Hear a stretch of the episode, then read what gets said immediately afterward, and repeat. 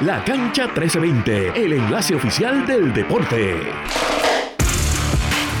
Saludos, damas y caballeros, bienvenidos a otra edición de su podcast preferido en cuanto a análisis de deporte, La Cancha 1320. Mi nombre es Sean Rivera, moderando el episodio de hoy. Me encuentro como siempre acompañado Jorge Montañez y pronto, pronto se va a conectar por la línea telefónica Manuel Vélez que se encuentra por allá como de costumbre en la ciudad señorial, la perla del sur, Ponce. Muchachos, ¿cómo se encuentran?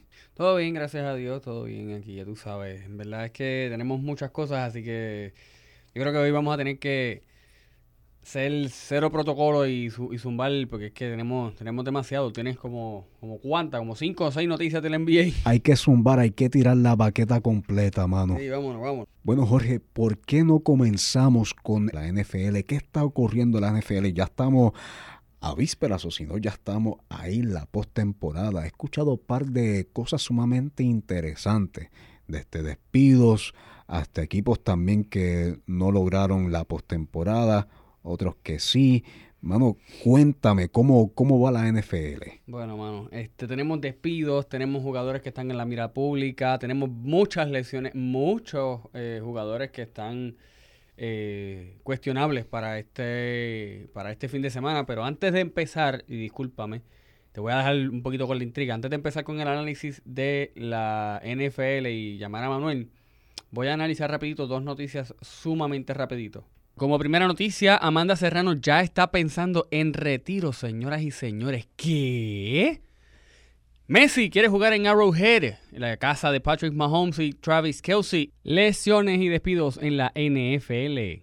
Pero antes de comenzar con todo eso y más, eh, vamos a darle la bienvenida a Manuel Vélez Aldaña, que se encuentra con nosotros desde Ponce. Manuel, ¿cómo estás? Todo bien, Jorge. Aquí otra vez reportándome desde la ciudad señorial, desde la Perla del Sur de Ponce. Mira para allá. Eh, pero nada, aquí estamos listos y dispuestos a discutir todo lo que va a ocurrir este fin de semana en el mundo de los deportes, especialmente el comienzo de la postemporada del NFL. La NFL está... un programa bastante cargado. Sé que Sean también va a tener su análisis de la NBA y de hecho, Jorge, antes de, este, recuérdame, en un momentito, antes de entrar del NFL, este, hay finales del béisbol de la liga de béisbol profesional, perdóname. Roberto Clemente y spoiler alert, no están los Leones de Ponce. No están los Leones de Ponce, pero eso yo entro más en detalle en breve. Voy a dejar que tú comiences con esa noticia eh, impactante de Amanda Serrano, porque a mí me tomó por sorpresa. Bueno, eh, señores, para los que no lo sepan, Amanda Serrano ya está pensando en el retiro. Eh, estaba esperando retirarse tan pronto llegue a las 50 victorias, de las cuales ya tiene 46, o sea que ya a cuatro victorias de eh, retirarse está ella.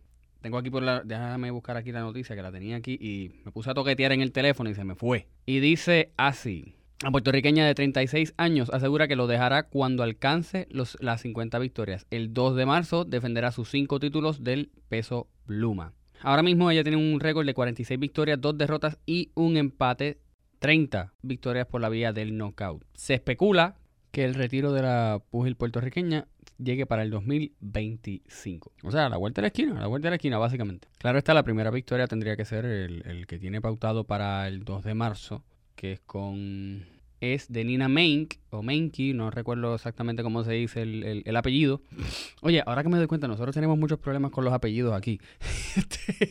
Vamos a ver cómo nos va en marzo, a ver, porque yo no sé tú, Manuel, pero yo voy a estar ahí. Ya, o sea, ya yo tengo mi taquilla. Yo estoy atrás, si te soy honesto. Estoy todavía haciendo las gestiones para ver si puedo estar este presencialmente en este combate de Amanda Serrano en Puerto Rico, donde sabemos que también van a haber otros boxeadores en la cartelera. Pero sí, mano, aquí estaba buscando mientras tú eh, decías esa noticia.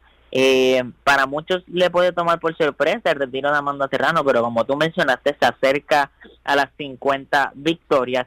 Y también acabo de descubrir que ella tiene 35 años. Yo no sé por qué, yo pensaba que Amanda Serrano tenía 27, 28, 30 años, que todavía le quedaba mucho de carrera y dado. Hemos visto que los deportes ahora muchos atletas se retiran a una edad más más tarde. ¿Sabes? Tom Brady se retiró a los 44, hay muchos que siguen hasta los 50 si el cuerpo y la salud lo permite. Pero sí, este es demasiado de sorprendente este posible retiro de Amanda Serrano que puede ocurrir tan pronto como el 2025. Sí, no, ella tiene ya 36 años, o sea, digo, no está vieja, señores, no está vieja, pero... No, no, para nada. O sea, hello, ya tiene 46 victorias en las costillas, no es lo mismo, no es lo mismo. ¿Quién dice que 10 años no son nada? Pasando a otros temas, a Leonel Messi, señores, y a el Miami, eh, el Inter Miami se les queda pequeño el estadio de Kansas City.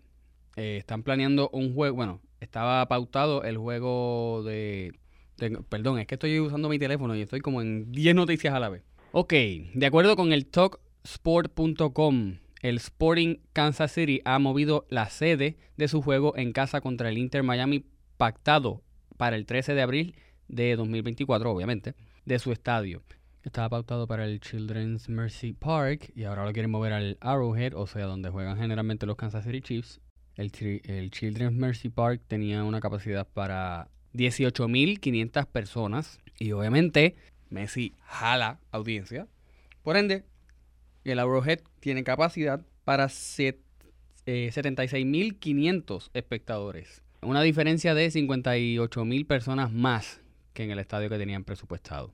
Sí, este, era de esperarse porque es Messi, sabemos que Inter Miami ya parece una segunda parte del equipo FC Barcelona de las temporadas 2014-2015, porque ahora eh, no solamente está Leo Messi, sino que cuando filmó Leo Messi también filmó Sergio Busquets, eventualmente firmó Jordi Alba, tan reciente como diciembre se integró al equipo eh, mejor amigo de Leo Messi, Luis Suárez de Uruguay.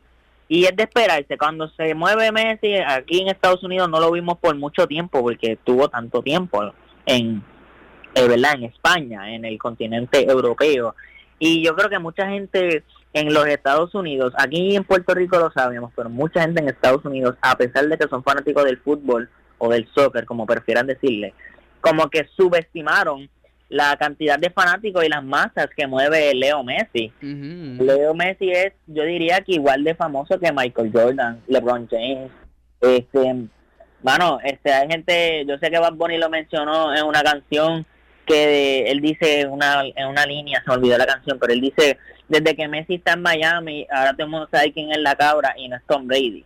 ¿verdad? Como que la gente dice, ah, Tom Brady es famoso, Tom Brady es, y yo soy súper fanático de Tom Brady, pero Tom Brady no es capaz de mover estas masas como lo está haciendo Leo Messi, y esto no es ni siquiera un partido de, como mencioné, de Barcelona, ni un partido de el equipo de la selección argentina, que tú sabes que ahí se mueven distintas personas de distintos países. Aquí esto solamente los estadounidenses que quieren ver a Messi jugar y sabemos que mucha gente a veces es más accesible viajar a Kansas City o a Estados Unidos para ver a Messi. el 13 de abril vamos a ver si de casualidad yo me doy una vuelta por Kansas City y no me congelo. Muchacho, mira, mira, perdóname que te interrumpa. Tú sabes que las taquillas están de 50 dólares hasta 480. Sí, sí, aquí estoy viendo el, el equipo, ¿verdad? El comunicado que dice el equipo dice que las taquillas, el precio inicial son de 65 dólares en adelante. Van a salir a la ah, venta estas taquillas este martes, el, el 16 de enero. So, vamos a ver Ticketmaster, vamos a ver si Ticketmaster no se pone válido mm. y nos ayuda a conseguir taquillas para Leo Messi, ¿verdad? Para el beneficio de aquellos que de casualidad tienen el dinero y tienen el tiempo libre y se quieren dar un viaje a ver a Messi, pueden hacerlo el 13 de abril Inter Miami contra Kansas City Sporting. Pero nada, Jorge, este, yo sé que mencionaste eso, ya que estamos mencionando Kansas City, estamos hablando de Arrowhead Stadium. Antes de entrar en nuestro análisis de los partidos que se aproximan este fin de semana de la postemporada de la NFL, es importante mencionar que aquellos que de casualidad estén sintonizando este podcast y vayan a ese partido de los Kansas City Chiefs y los Miami Dolphins, se pronostica que la temperatura va a estar en negativo 30. Yo quiero que tú me aguantes el análisis, pero yo quiero que tú, la gente tenga en perspectiva lo que es negativo 30. En enero, en el estadio Arrowhead, en Geha Field, Arrowhead, como quieran decirle. Nada, va a ser una una tarde bastante fría, digamos, pero eso lo aguantamos para el análisis que tenemos en unos momentitos. Antes de todo, vamos a pasar con Sean, eh, ¿verdad? Para el análisis de los partidos que se dieron esta semana y de los que nos espera para hoy viernes y el fin de semana en la NBA. Primero que todo, vamos a analizar el partido que se llevó ayer a cabo en París, en Francia, París, mano. Y de qué manera Cleveland se impone a Brooklyn con 45 puntos de Donovan Mitchell. Cavaliers gana sin Garland y Mobley, perdiendo por lesión a Max Truss y por expulsión en el último periodo a Tristan Thompson. El equipo de JB Bickerstaff suma ya nueve victorias en sus últimos 13 partidos para ponerse en un récord total de 22 victorias y 15 derrotas. Pese a los serios obstáculos que afronta en su día a día Cleveland, el equipo no hace más que superarse y superarse hasta alcanzar su mejor momento de la temporada. En el día de ayer triunfaron ante los Brooklyn Nets 111 con 100 a, 102 con un partidazo, mano, con, con 45 puntos de Spira. Spira Donovan Mitchell. Un, eh, un, triunfo holgado, más holgado de lo que pueda aparentar el marcador. Un triunfo, mira, mano, sin contar los lesionados Darius Garland y Evan Mobley. Darius Garland, que ha tenido unas cuantas temporadas sumamente impresionantes, se ha desarrollado muy bien como base para, eh, para Cleveland, para, para los Cavaliers. Una, un, jugador que a mí me da indicios de que va a ser el próximo Kyrie Irving de, la, de la franquicia.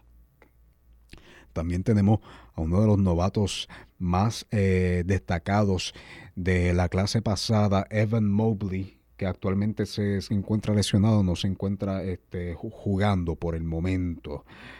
Pero aún así con todas estas lesiones, mano, a comparación de otros equipos en la NBA como son, como lo es Memphis, los Memphis Grizzlies, que, mano, han tenido un sinnúmero de lesiones, un sinnúmero de lesiones devastadores que ha, ha afectado al equipo de manera negativa y entraremos en detalles, entraremos en detalles sobre, sobre Memphis ya mismo. Pero para continuar el análisis, mira mano, lo de Donovan Mitchell fue espectacular. Sus números lo dicen todo, 45 puntos, 12 rebotes, 6 asistencias y 4 robos de balón. Asumiendo, oye, mira, mira esto, 30 tiros de campo con un 50% de acierto, mano anotó el 50% de los 30 tiros intentados por eh, Donovan Mitchell. Y déjame decirte algo, Jorge. Solo otro jugador en la historia de los Cavs hizo un partido de al menos 45 puntos, 10 rebotes, 5 asistencias y 3 robos. Tú sabes, tú sabes cuál jugador fue ese. LeBron James. LeBron James. King James. Cleveland defendió a grandísimo nivel en la primera parte para irse al descanso ganando 54 a 34. Terminó el tercer cuarto con 18 puntos de ventaja y administró su ventaja en el cuarto final, con Brooklyn arrancando con un 2 a 11 que puso el luminoso en un 80-71, llegando a acercar a un máximo de 7 puntos. Pero, lamentablemente, no pudieron pasar de ahí. Además de Donovan Mitchell, Caris LeVert con 21 puntos, Jared Allen con un doble doble, 12 puntos, 12 rebotes. Y para Brooklyn, Cam Thomas con 26 puntos, Lonnie Walker con 20 puntos, ambos desde la banca. Y Michael Bridges con 26 puntos, pero lamentablemente tiró solamente un solamente tiró 6 de 18. Tiró 18, intentó 18 tiros, pero solamente pudo encestar 6 de ellos. Bueno, siguiendo el análisis, vamos con, mano, la paliza más grande en lo que va de temporada. Pela, salsa, zurra, zurra, barría, barría. Qué feo. Bien feo. Feísimo, Jorge. ¿Qué pasó? OKC Thunder gana por 62 puntos a Portland. Pero mira, Jorge, esta paliza es la mayor lograda por la franquicia en la historia de Oklahoma, en la historia de OKC. La quinta más grande de la historia de la NBA. La quinta. Señoras y señores, 62 puntos. Gilgis Alexander lidera el ataque y Giri hace un triple doble express, mano, sin fallos. Sí, sí, sí.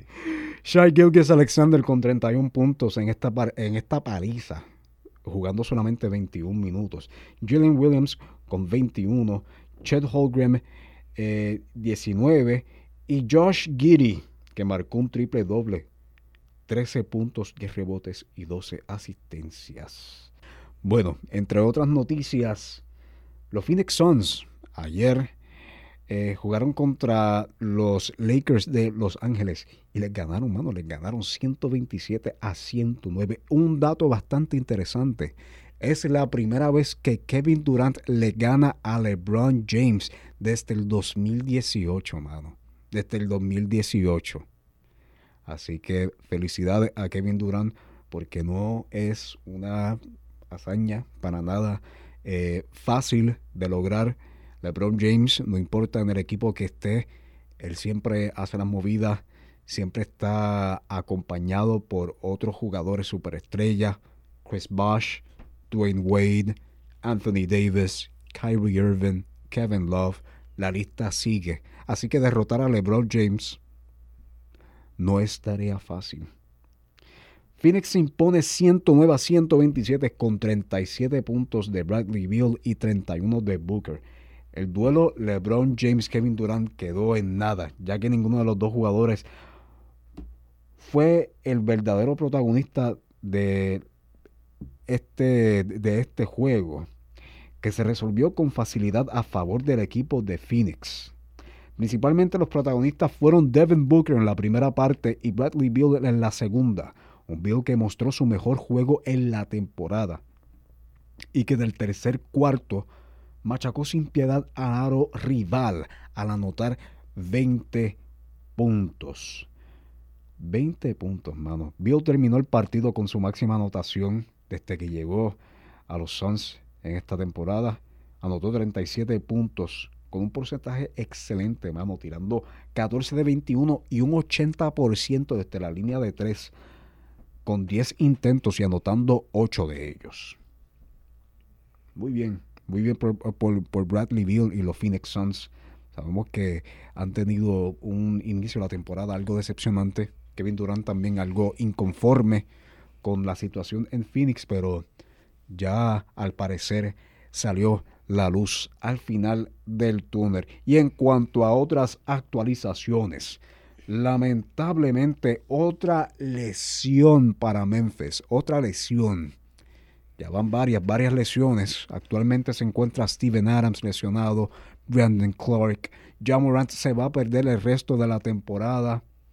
Y ahora tenemos una vez más la lesión de Marcus Smart, que se perderá al menos seis semanas con una lesión en el dedo anular de la mano derecha. Hay que recordar que Marcus Smart ya había perdido 17 partidos por una lesión en un pie en esta, en esta temporada. Eh, está difícil. Está difícil la, situación para, para Memphis. Sabemos que han eh, llevado a cabo varios, varias transacciones eh, en el equipo. Vernon Williams Jr. aseguró su contrato Bismack Biombo no está eh, en los planes longevos para, para el equipo. Así que veremos cómo marcha los Grizzlies sin John Morant, Marcus Smart, Steven Adams, Brandon Clark. Ya este equipo básicamente está en, en las espaldas de Desmond Bain y Jaren Jackson Jr. Hablando de contratos, Kawhi Leonard extiende su contrato con los Clippers por 152.4 millones de dólares por un periodo de tres años. Kawhi Leonard, una superestrella sin duda alguna y un jugador que ha sido de gran ayuda para esta franquicia de, de los Clippers. Para esta franquicia de los Clippers. Y además de Kawhi Leonard, los Clippers están negociando también la extensión de contrato de Paul George, mientras que James Harden termina contrato esta temporada y será agente libre sin restricciones el próximo verano. Veremos si la extensión al contrato de Paul George se lleva a cabo y se puede fortalecer, asegurar este dúo dinámico entre Paul George y Kawhi Leonard. Antes de terminar, quiero dar, eh, ¿verdad? Quiero adelantar la jornada de hoy viernes. Chicago Bulls se enfrentan a los Golden State Warriors. Los Houston Rockets se enfrentan a Detroit Pistons, Pacers contra Hawks, Kings contra 76ers, Hornets contra los Spurs. Hay conversaciones de que LaMelo Ball va a regresar hoy. Créeme que lo necesitan bastante. Los Hornets están ahora mismo solamente con 8 victorias y 27 derrotas. Un equipo liderado por Terry Rozier, y en algunas instancias Miles Bridges. Así que lo, necesitan bastante porque el enfrentamiento de esta noche va a ser con nada más y nada menos que Víctor Wembanyama, que del día que antes de ayer estableció el triple doble del jugador, ¿verdad? Este fue el jugador más joven en la liga, en la historia de la liga, en establecer un triple doble.